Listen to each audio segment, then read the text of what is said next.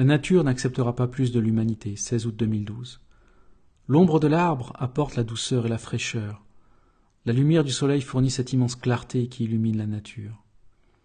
Les deux vont ensemble et forment une beauté de ce qui est, dans le moment présent, à la fois une chaleur et une fraîcheur. La nature sait être tout en même temps. Chacun y trouve ce dont il ou elle a besoin à cet instant. Croyez-vous qu'il faille que l'homme aille inventer de nouvelles espèces? Croyez-vous qu'il faille manipuler à outrance ce qui a été conçu par notre Père? Croyez-vous que vos expérimentations seront toujours sans conséquence? La nature et sa beauté ont une patience, mais celle-ci a ses limites. Et si l'humanité n'arrive pas à s'en rendre compte par elle-même, alors la nature et la beauté viendront rappeler, avec force et fracas, à l'humanité que c'est elle qui décide, et non pas l'humanité. L'humanité n'a que trop sali, massacré et détruit. La nature n'en peut plus de toutes ces bêtises.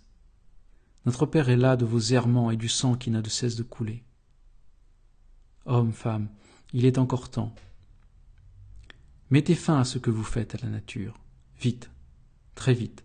Sinon ce que l'humanité souffrira va laisser une trace indélébile dans son histoire.